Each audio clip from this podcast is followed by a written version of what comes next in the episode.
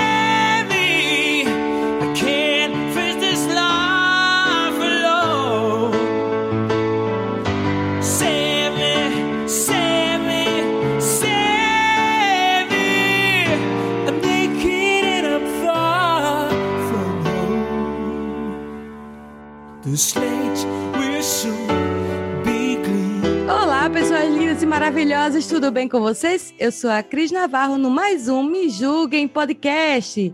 Esse podcast é acima de qualquer suspeita.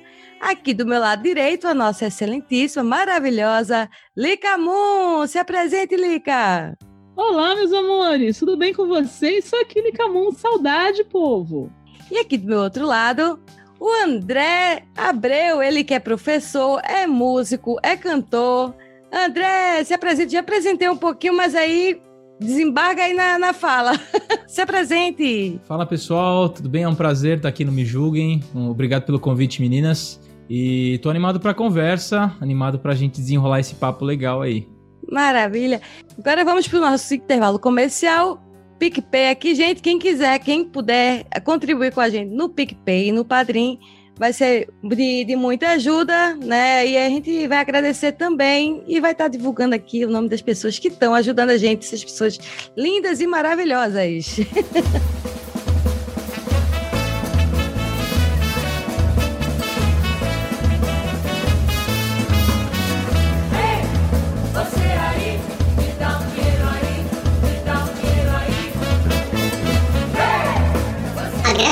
Agradecimento aos apoiadores. Gostaria de agradecer aos nossos assinantes no PicPay, o Luciano Dias e o Sérgio Cabral. E no Padrim, Dan Endo. Obrigada!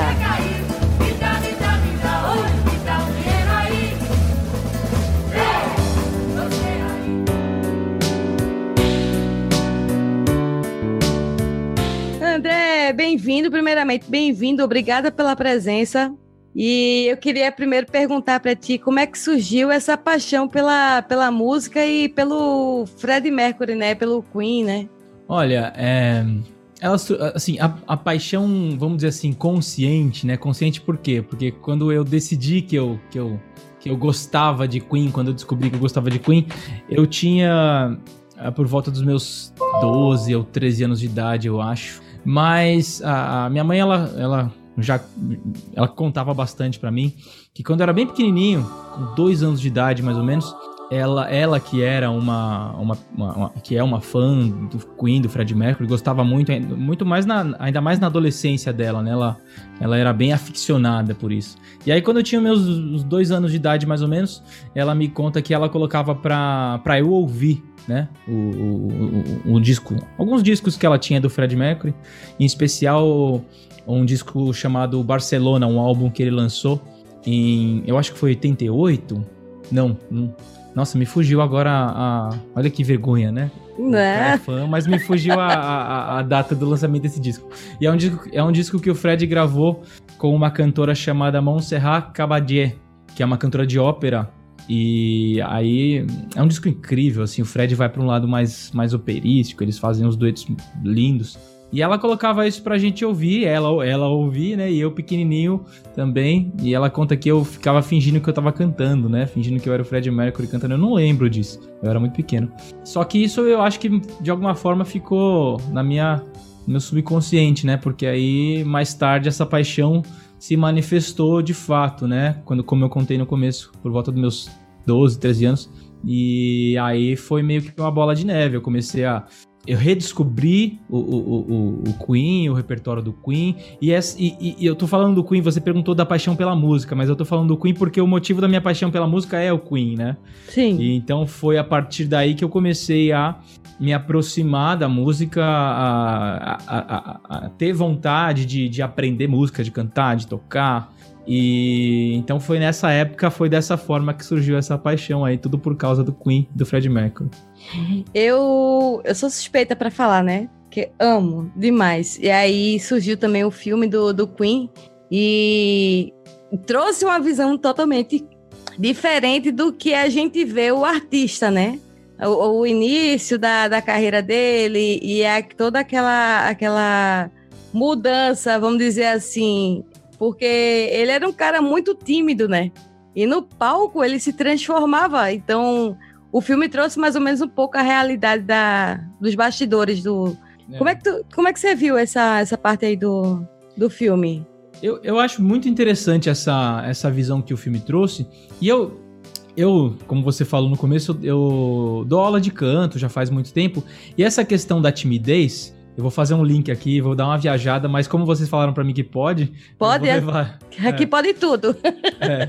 Claro que é, pode. Essa questão da, da, timidez, ela é uma coisa muito recorrente em quem começa a cantar. É... E ela tem muito a ver com segurança, né? Com segurança. Quando a pessoa é insegura em relação a alguma coisa, ela tende a ser tímida em relação àquilo, né? E, e, e é interessante que no, no, no Fred a gente percebe, quando a gente tem acesso a essa a essa, esse outro eu do, do, do Fred, né? Esse, essa, essa parte dele na vida privada dele, a gente percebe que ele era uma pessoa um pouco diferente da pessoa que estava nos palcos em relação à segurança, né? E aí que eu faço o link, né? O Fred era um cara muito seguro da voz dele, né? Ele era uma pessoa que tinha muita segurança é, na quando ele cantava, mesmo assim, tem, tem, tem algumas passagens de shows, né? De, de, de, coisas que a gente percebe. Ah, aqui deu uma falhadinha na voz, aqui a voz deu mais escorregada e tal. O que é normal, assim, todo cantor, quando tá num ambiente ao vivo, né? Quando você tá fazendo um show e tal, é normal acontecer, porque, né? O show ali é tudo muito rápido, você tem que resolver a situação ali rápido, encaixar a voz e ir pra lá, pra cá. Então acontece, mas isso você. A gente percebe vendo os shows do Queen, vendo os, os vídeos que, que, que, tem, os áudios, que isso não o abalava, né? Então essa segurança dele no, no, no palco, essa performance dele, aquela coisa é, realmente de, de, dominar o palco, eu acho que tinha muito a ver com a, a segurança dele na, com a voz, com, com ele como artista. Já na, na vida privada, não, não que ele fosse inseguro, né? Aí eu já não sei dizer, mas a gente vê uma pessoa mais é introvertida, né? Uma pessoa mais resguardada, né? Talvez tivesse é, de alguma forma a ver com essa insegurança em relação à personalidade dele, porque eu, eu já li bastante que na, na, na, vida, quando ele era um jovem adulto, né? No começo da vida adulta dele, tinha essa coisa de, de, de atrito com os pais, pela, pelo, pelo perfil de pessoa que ele era, né, pelo, pelo modo de vida que ele gostaria de levar e os pais eram mais conservadores. Isso traz talvez uma certa insegurança em relação a quem você é, né, a sua personalidade. Então eu, eu consigo fazer esse paralelo, assim, sabe? Ah, o Fred, pessoa na vida comum, mais, mais é, introvertido, mais reservado, e o Fred dos palcos, que era um cara super magnético e que se abria para o público e que dominava aquela situação. Ele era um cara muito à frente, né, da, do tempo dele, né? Você imagina quanto tempo faz que o, que o, que o Fred é, virou estrelinha e até hoje a música dele perdura. Inclusive, até minha filha. Minha filha tem 10 anos, mas enquanto, por exemplo, é, crianças de 3, 2, 3 anos, que nem foi o teu caso, é, cantava bum bum bum no chão, qualquer coisa assim, a minha filha tava lá cantando We Are Champions. Cara, eu achei, eu achava, acho, achava não, né? Quem achava não acha mais. Mas eu acho isso espetacular, porque, tipo, eu na época não era nem nascida, eu acho. né, do que o Fred Mercury, eu tô com 35 anos, que o Fred Mercury cantava. E a minha filha tem 10 anos hoje e ainda a música ainda tem, tem vestígios assim para novas gerações. Como é que, que é assim no teu trabalho é, transportar, né, que, que, querendo ou não, tu és o canal é, de divulgação para as novas gerações, né? Como é que é Ah, isso? eu acho que, de certa forma, é- eu, eu, eu acho que é uma grande honra pra mim também, né? Além do resto que eu, que eu vou pensar aqui enquanto eu tô falando. Mas porque, assim, o Fred pra mim foi um, um dos motivos, ou um- o principal motivo para que, eu que eu quisesse é, criar essa relação, essas raízes na música, né?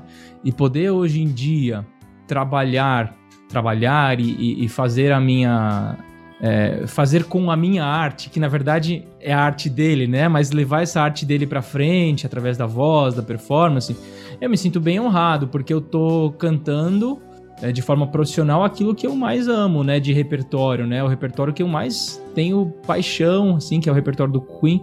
Então é, é uma honra, é um privilégio poder fazer isso.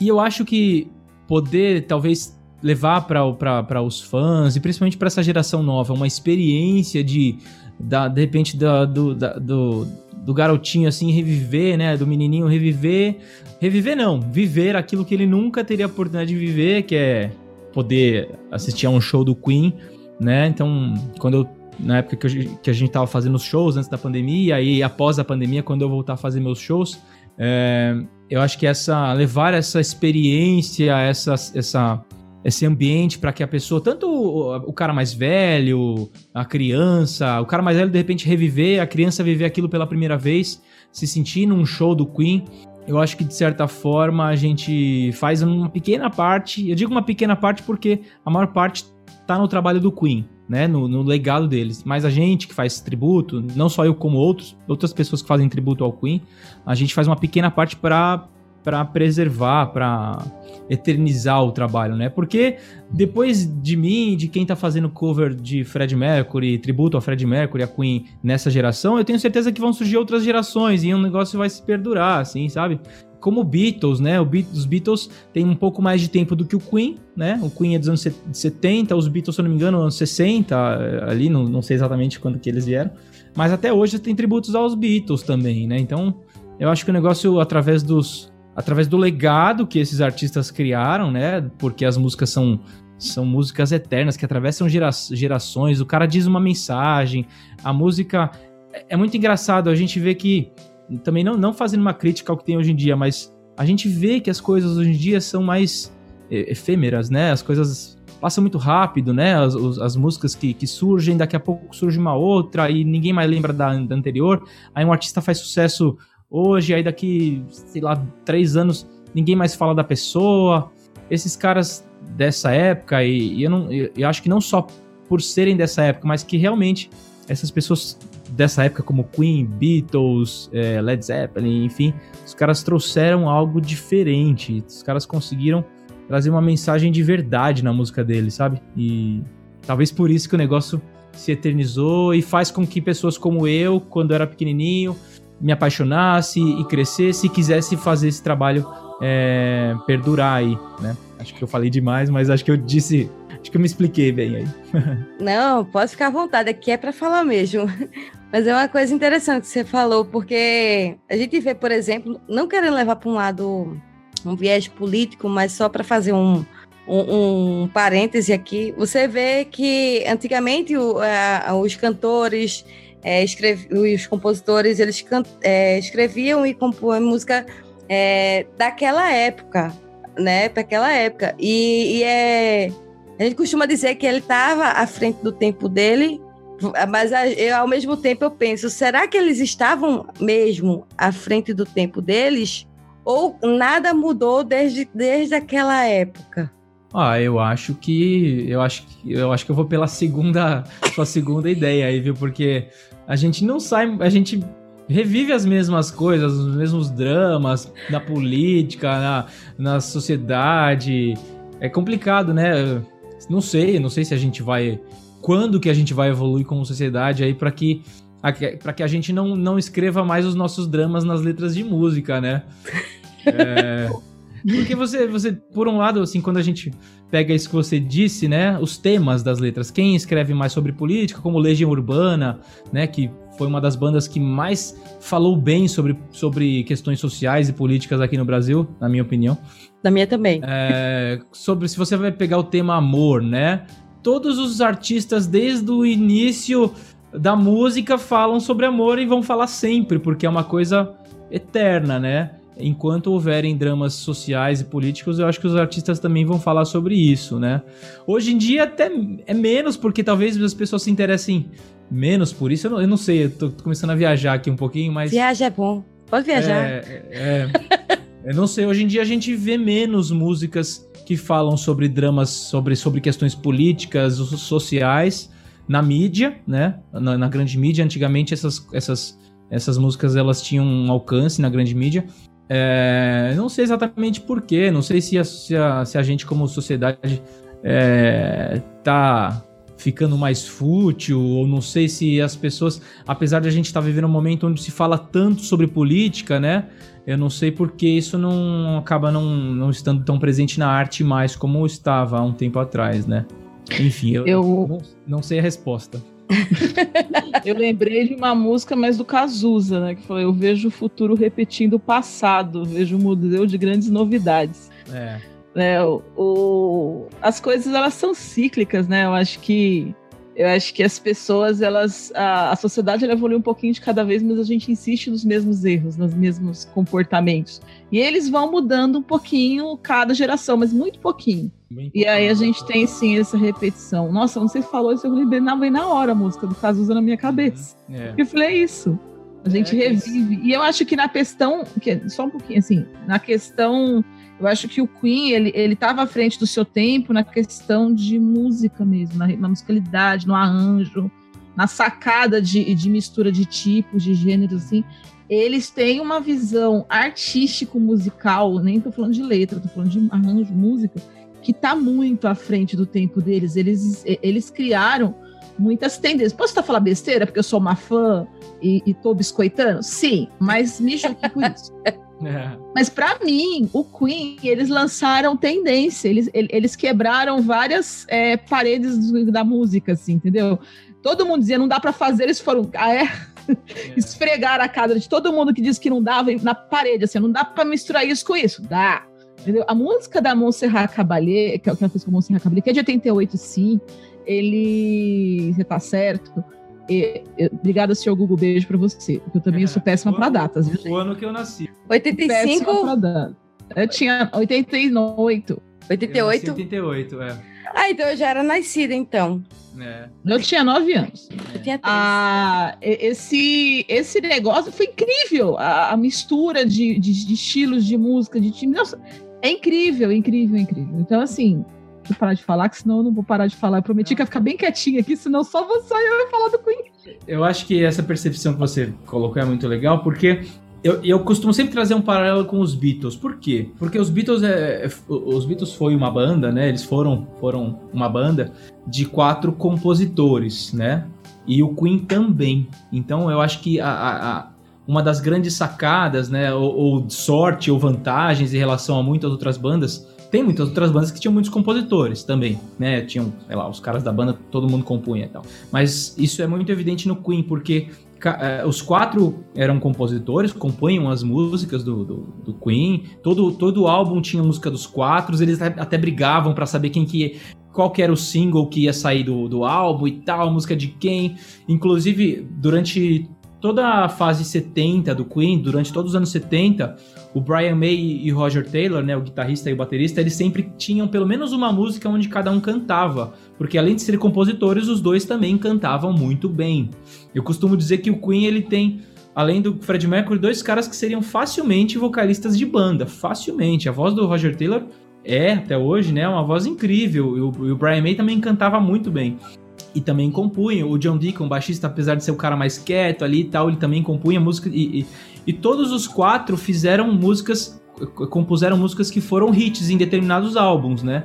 Então, acho que a sacada é essa, porque vinham músicas muito boas, porque não tinha um esgotamento de criatividade, vinham músicas muito diferentes umas das outras, porque eram quatro cabeças, cada uma compondo em algum momento. E o mais legal é que se você acompanhar toda a trajetória do Queen, de 70 até, até, até hoje não, porque faz tempo que eles não lançam nada autoral, né? Mas até, vai, final, comecinho dos anos 90, que foi quando eles lançaram os últimos trabalhos autorais com o Fred, ou com gravações do Fred, o Queen ele foi de certa forma acompanhando as mudanças da música das gerações, né? Então se você pega o Queen de 70, é uma coisa muito mais rock and roll. O primeiro álbum do Queen de, de 72, se não me engano, 71, é, tem uma coisa crua de rock and roll, aí depois virou um rock progressivo, é, até nas letras, assim, falava de uma coisa meio fantasiosa. Aí ficou um rock, depois ficou um rock mais agressivo. Aí tem uma onda rockabilly. Aí depois, nos anos 80, foram para um lado mais dançante. Depois uma coisa mais pop. Então eles foram acompanhando as mudanças da música. E aí você pensa, tá, os caras foram inteligentes para acompanhar as mudanças da música. O público ia mudando os seus gostos ao, ao longo das gerações. E eles estavam lá presente, acompanhando a mudança de gosto do público sem perder a característica, né? Isso é muito também eu acho impressionante na minha opinião, porque não é que os caras mudavam o estilo e viravam uma música pastelão daquele estilo. Eles mudavam o estilo e viravam uma música do Queen naquele estilo. Dava para ver que era Queen, só que naquele estilo que eles se adaptaram, né? Então eles não tinham medo de experimentar. E esse exemplo do, do Barcelona, né, de 88, é claro, né? O Fred não tinha medo de experimentar, de, de, de ir para as outras vertentes. Eu já li também algumas vezes que ele tinha uma vontade enorme de ser um cantor de ópera, ele tinha uma certa frustração por não ser um cantor de ópera. Eu costumo, eu penso que, eu acho que na cabeça dele ele queria ser a Montserrat. Eu acho que ele queria ser ela, porque ele era tão apaixonado por ela, tão apaixonado pela voz dela que eu, eu acho que tinha uma coisa meio platônica ali, sabe? Eu acho que ele tinha, eu acho que ele tinha a alma de mulher ah, e o corpo de homem, porque pense na criatividade imensa que ele tinha. Lica. Não, Lica... eu que parei na Montserrat, eu parei na Montserrat, sabe? Quem não queria ter aquela voz, quem não queria ter aquela presença de palco que aquela mulher tinha, não? É. Incrível, dentro da sua arte. Nossa, muito lindo. E a potência de voz dele também, que, nossa, o que, que foi aquilo? E você pontuou uma coisa importante. O Queen, ele foi o Queen, não é só porque o Fred Mercury estava lá. O Queen foi o Queen porque todos eles estavam lá. E todos são muito, muito, muito talentosos, entendeu? Todo mundo mandava muito bem tudo. Todo mundo cantava, todo mundo compunha, todo mundo tocava. Entendeu? Todo mundo. Era um. Era um é, como é que eu vou chamar? Era um all-star. Era um grupo. não, era um grupo, mas não era qualquer grupo, assim. Era um grupo, tipo, muito. de gente muito talentosa junto, entendeu? É. E você é. tinha ali uma pessoa que dava mais a cara para bater, que era o Fred, mas todo mundo ali, você vai perceber no Bohemian, né? Que você vê, gente, o que, que é aquilo ali? Você não, você não tem, você conseguiu um timbre daquele, caramba. Né? Eu, acho que, eu acho que o Fred, de certa forma, ele conseguia extrair a criatividade dos outros integrantes, né? Então ele tinha uma, um papel assim, vou falar de, de liderança, é, de liderança, Eu acho que é de líder. É até polêmico, não sei, não sei se vocês já viram, tem uma entrevista que a Glória Maria faz com ele no Rock in Rio, Aí ela pergunta se ele é o líder, se ele, por ser o líder da banda, tinha conflitos, blá blá blá. Aí ele dá uma zoada nela, assim, do jeito dele, né? Aquela coisa bem brincalhona, assim, mas ele dá uma aloprada nela porque ele não era, ele não era o líder da banda. Ele falava, eu não sou o líder da banda, eu sou só o vocalista, né, o, o, lead singer. E aí ela faz a pergunta em inglês para ele entender e depois ela repete em português para eles fazerem na edição, né? E é muito engraçado que quando ela faz a pergunta pela segunda vez, a mesma pergunta para a edição, aí ele responde assim: Não, agora eu sou o líder da banda e sim, a gente tem muitos problemas, não sei. Então ele dá uma brincada com ela, assim, só pra. Não, eu dei risada porque você falou líder, eu lembrei dessa entrevista de MCR Líder. É. E, ele mas, odiava. É, mas ele tinha, acho que esse papel não de liderança, vai, mas de extrair a criatividade, porque. Ele era agregador, né? É, o Queen antes do Fred era uma banda chamada Smile, né? Que era uma banda que era do Roger Taylor, Brian May e um, e um outro cara que era um baixista cantor que se chamava Tim Staffel, que, que tá vivo até hoje. E eles eram uma banda mais comum, uma banda mais comum, uma banda de rock mais comum. Aí o Tim Staffel saiu, é, o Fred Mercury, ele, se eu não me engano, ele acompanhava alguns ensaios dessa banda, ia nos shows dessa banda e tal. E aí ele chegou pros caras e falou: tem no filme isso, né? Tem essa, essa, essa passagem no filme. Aí ele falou. propôs que ele queria fazer parte, que ele cantava. Ele já tinha algumas, algumas experiências com grupos anteriores, né? Se eu não me engano, ele tinha um trabalho com o nome de. Eu não sei se era uma banda ou se era um trabalho é, autoral dele com o nome de Larry Lyrics, que era o nome que ele usava antes. Tem até tem duas gravações que, que são mais fáceis de encontrar dessa época, das músicas I Can Hear Music e da música Going Back, do Fred bem novinho cantando, assim, a voz bem diferente, depois procurem.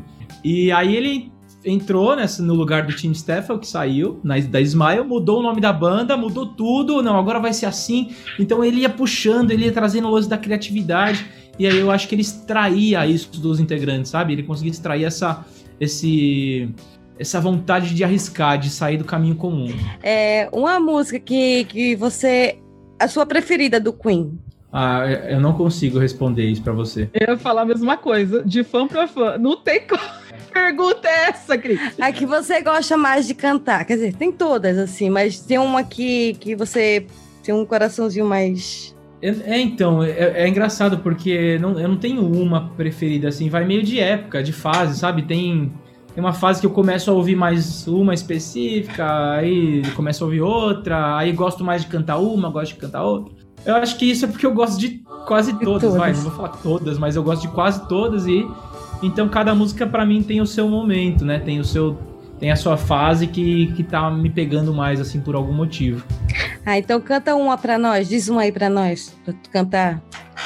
Uma música pra vocês, eu gosto muito de Time, Time que é uma música é, solo do Fred Mercury, que não é dele, a composição não é dele, mas é uma música de 86, que ele lançou em 86 e essa música é incrível, vale a pena ouvir. Então canta um pouquinho aí pra gente. Time waits for nobody. Time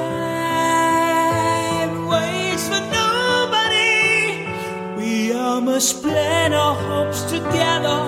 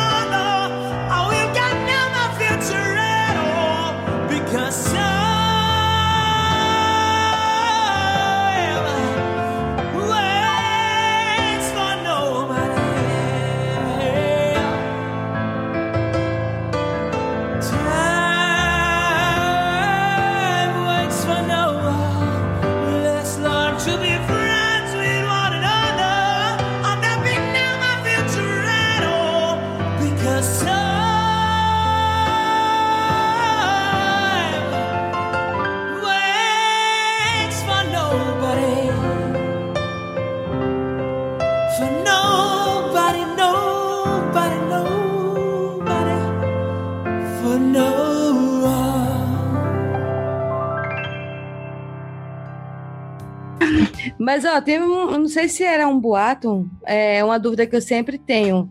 Que, por exemplo, os artistas, quando eles começam a, a- ter sucesso e ganhar um pouco mais de dinheiro, eles começam a, a começar a, a fazer uns detalhezinhos e ajeitar um, que, que eles não gostam.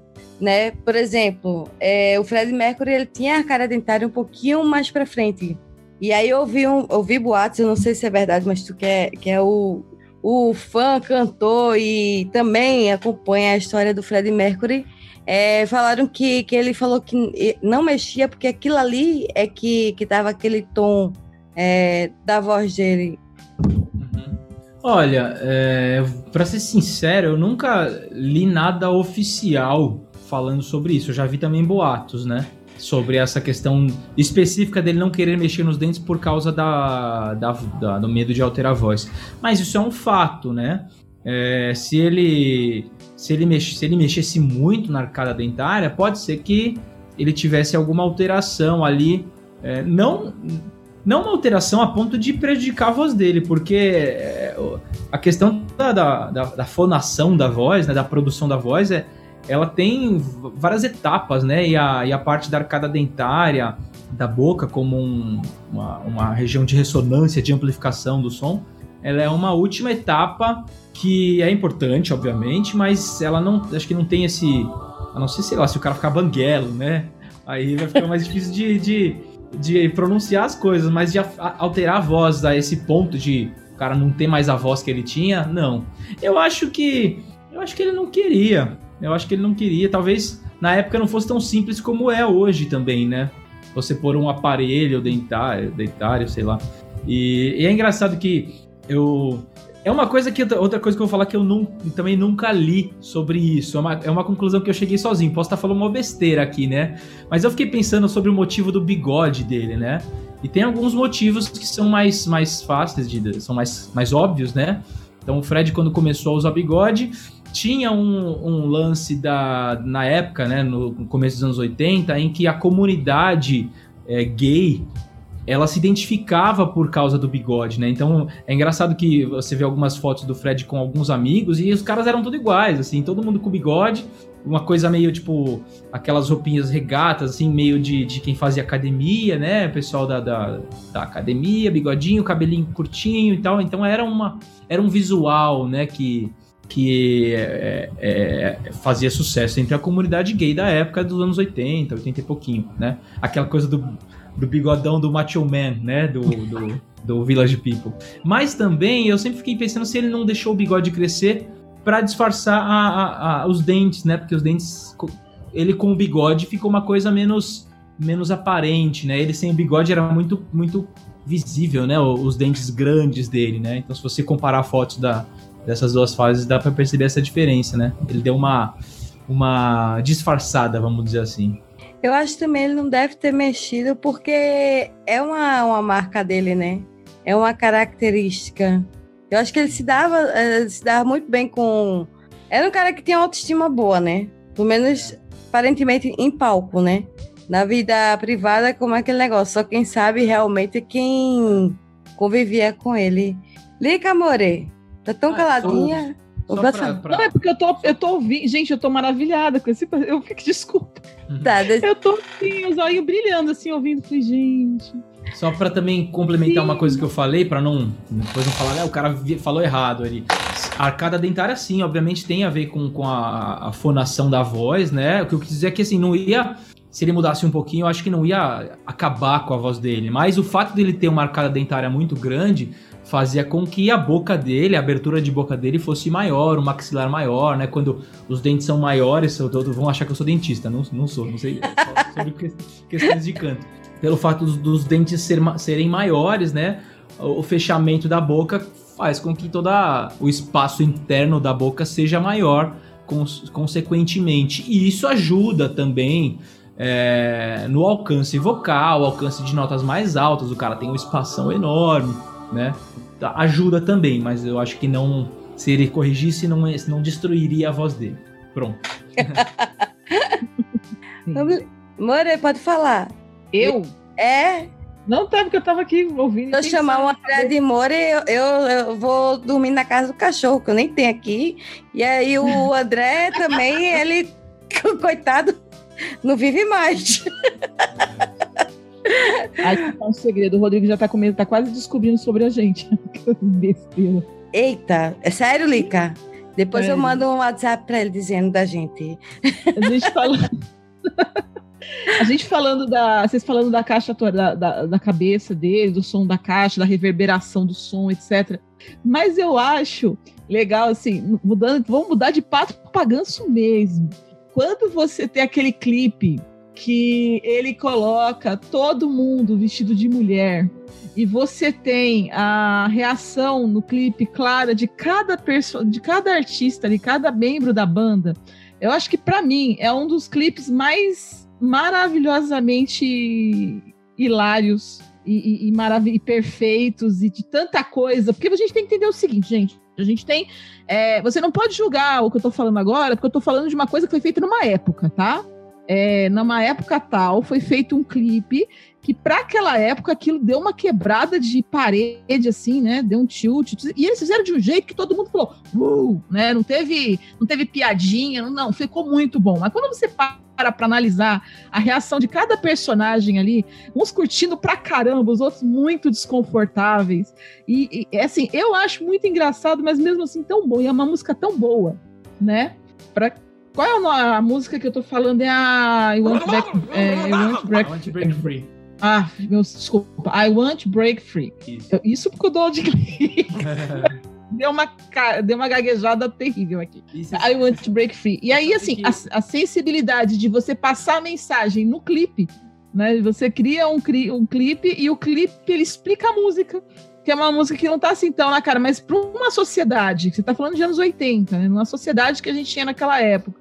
É tão maravilhoso, entendeu? Isso eu acho genial deles, porque eles não eram só a letra, eles não eram só a música, eles não eram só instrumento, eles eram um conjunto, né? Tudo ali era pensado para criar essa para criar essa mudança. E eu, e eu também sou muito apaixonada pelo arranjo dessa música. Né, as músicas, o vocal de todo mundo. Nossa, enfim, se eu ficar falando, eu vou ficar. Eu sou capaz de fazer um programa só falando de I Want Break Free. E é interessante essa música, né? Porque era uma pergunta que acho que até irritava um pouco o Fred, né? Perguntavam se, se ela era uma música que foi feita pensada no mundo gay e tal, né?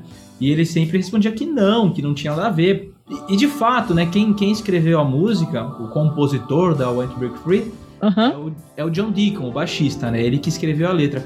E tem. E, e se você se você fizer uma, uma análise, uma avaliação, tem muito a ver com as duas coisas, né? Com a outra coisa que eu vou falar agora. O John Deacon era um cara muito. É, um, um, um cara, e é, na época também, um cara muito reservado, né? Então, do- de todos os quatro, ele é o que menos falava, o que menos gostava de aparecer, é, o menos. que menos se expressava ali nas entrevistas, no palco. Tanto, ele é tão reservado que depois que o Fred morreu, ele tocou com o Queen a última vez, se eu não me engano, em 92. E aí, depois de alguns anos, ele se. Ele sumiu, assim, sumiu do mapa, virou um cara recluso com a família dele, não, não tem nem muito contato com os integrantes atualmente, né? Com o Brian May e com o Roger Taylor. Então, de certa forma, talvez ele quisesse se libertar dessa prisão, dessa, dessa, dessa coisa que ele se sentia preso, não sei exatamente porquê, né? Mas dessa personalidade talvez muito, muito, muito introvertida que ele tinha. E ao mesmo tempo o Fred foi lá e propôs um clipe que também tem sentido com a letra, né? A Want Break Free, que talvez, talvez dissesse algo do Fred também, né?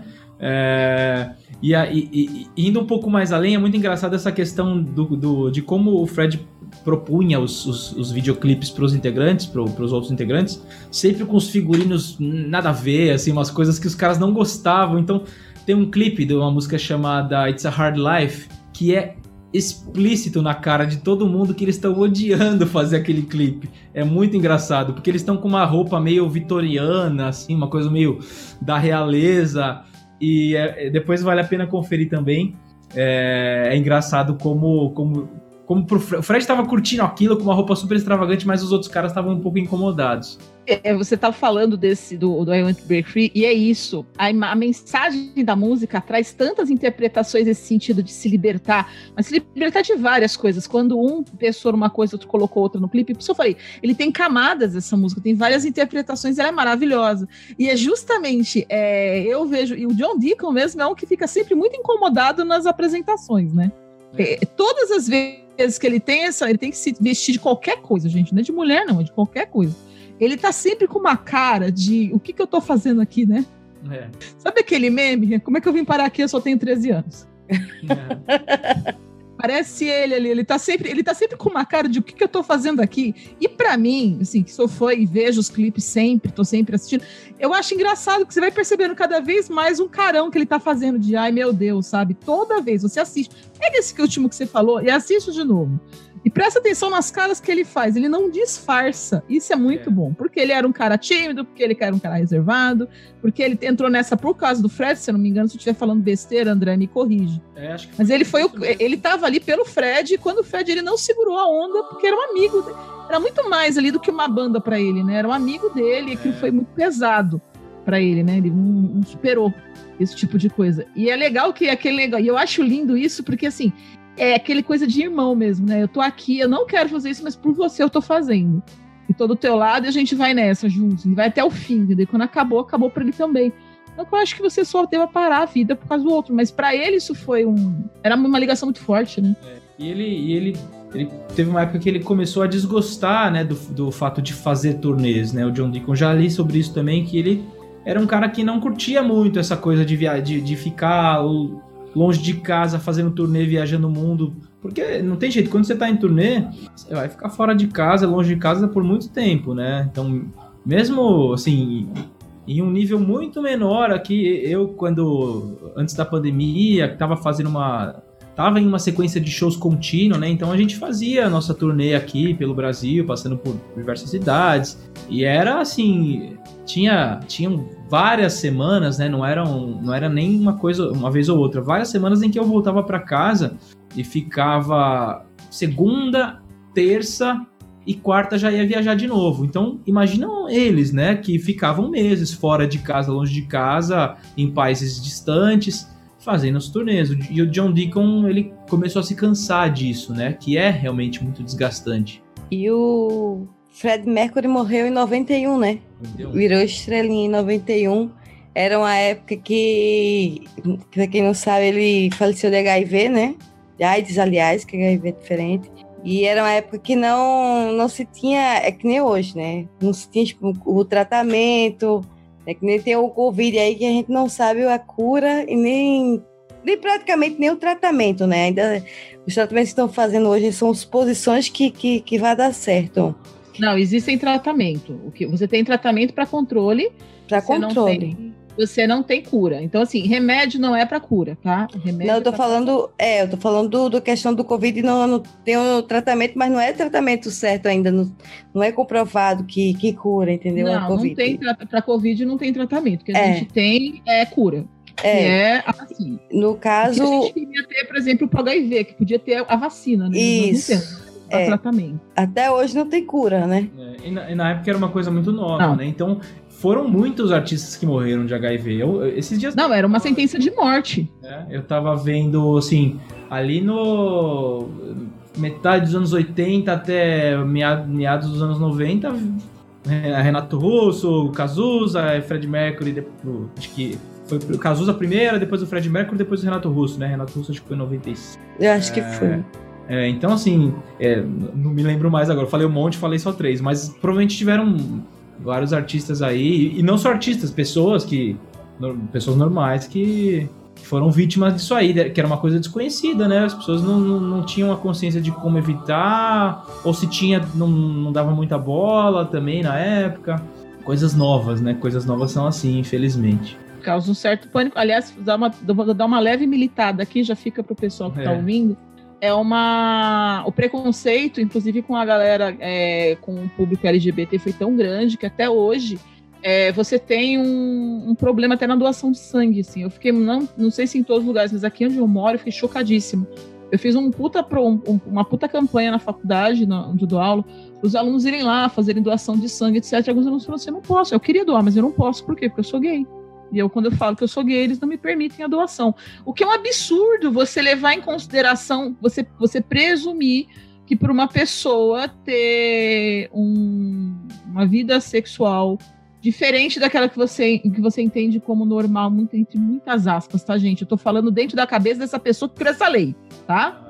É, você imaginar que essa pessoa por si só é promíscua, né? Que você não vai ter esse tipo. E outra coisa também, a questão do problema, fica aí também pra galera refletir a questão do problema do, da peixa e da da peixa que se coloca nas pessoas que têm HIV. E eles esquecem que muita gente morreu disso. Você tem o Enfio, por exemplo, morre- é, o próprio irmão dele também é, morreu porque eram hemofílicos e foram, e foram contaminados na época, porque não sabia. Pessoas que foram contaminadas é, por transfusão, por parto, por várias situações. E hoje em dia, por uma ser uma doença controlada, a gente tem as crianças aí que se tornam adultos já. A gente já tem adultos convivendo com isso por nascimento, né? E você sempre associa isso com uma vida sexual descuidada, essas coisas. E as pessoas esquecem isso e o preconceito que tem por trás da doença é muito grande. Desculpa fechar, fechando espaço para militância, mas achei importante falar disso. Continuamos. É, porque tem muita coisa nessa pessoa, falar muita coisa por aí. É. Bom, gente maravilhosa, a gente já falou do, do finalzinho do Fred Mercury. O nosso tempo já está esgotando, infelizmente. Mas, André, assim que você puder voltar, volte. As portas estão abertíssimas para você. Queria agradecer a tua presença aqui, a tua disponibilidade. Né? É... Nossa, é um prazer enorme para a gente estar te recebendo aqui e falar né, da nossa banda predileta, né? Uma das, né? Uma das. Mas. É, meu, meu olho chega a estar brilhando. Não é luz, não, tá, gente? É o olho mesmo que tá brilhando mesmo. É, André, é, eu queria. A última coisa que eu queria te perguntar. E aí depois tu, tu fecha com a tua, as tuas redes sociais e onde a gente te encontra. É sobre a tua música Mansidão. Fala um pouquinho dela pra. E onde é que a gente encontra? A tua primeira música autoral, né? Lançamento, né? É.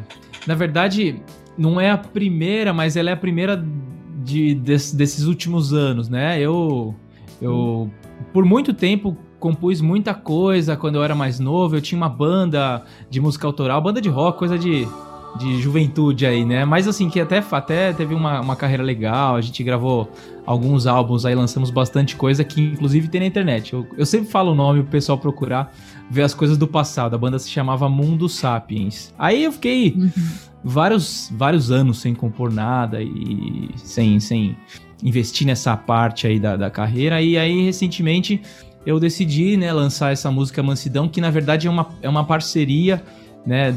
Que eu fiz com um, com um letrista, um poeta chamado Rogério Bernardes. Ele é mineiro, se eu não me engano.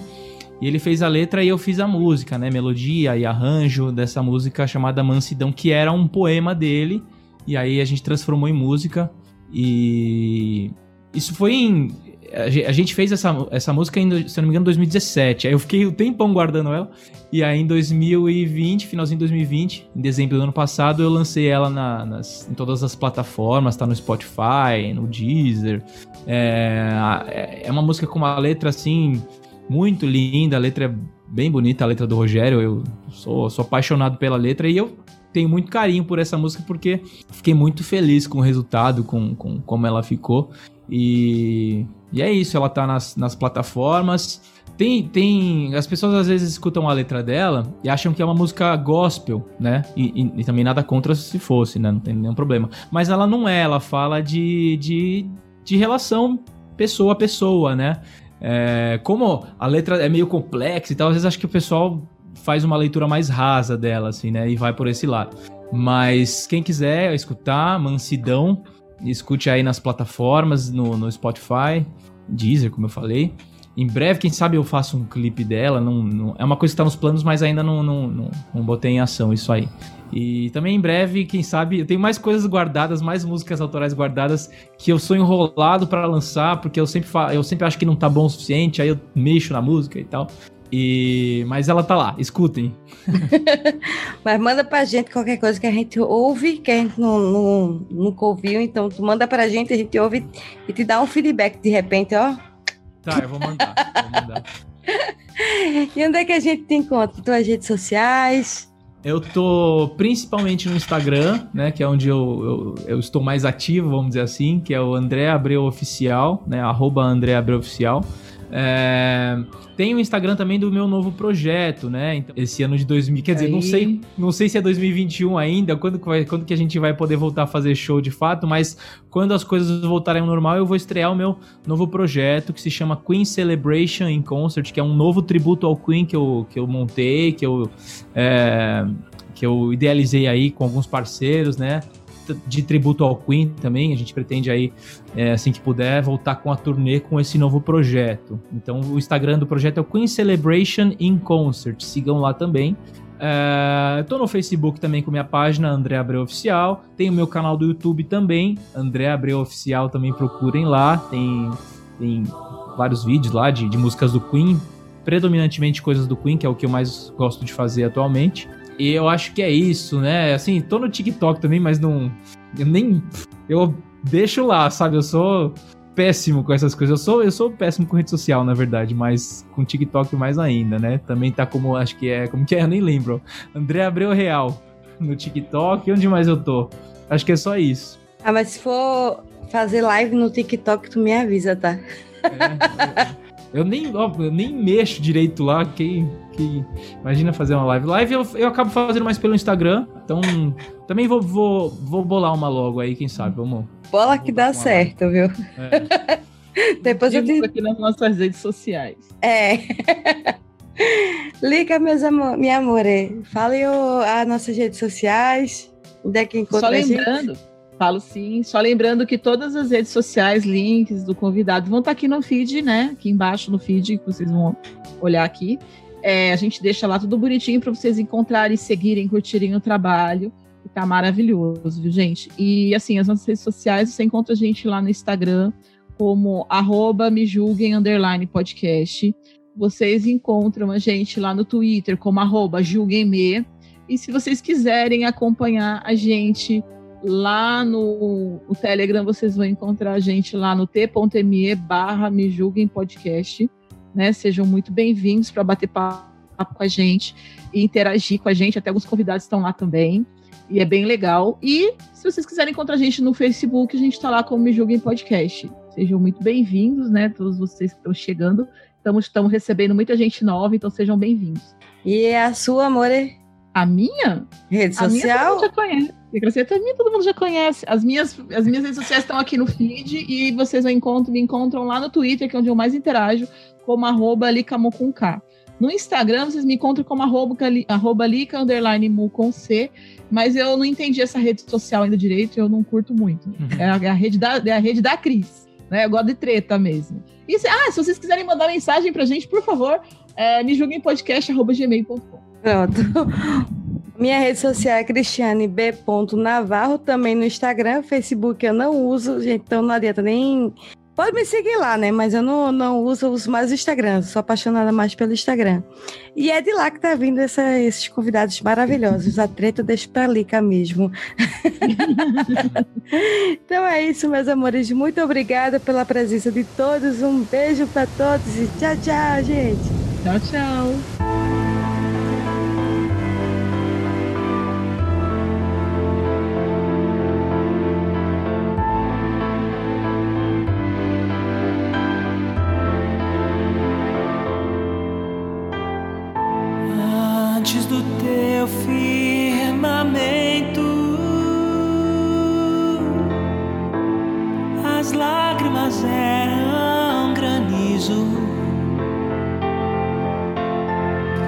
A ressaca fez mar sedento. A tempestade levou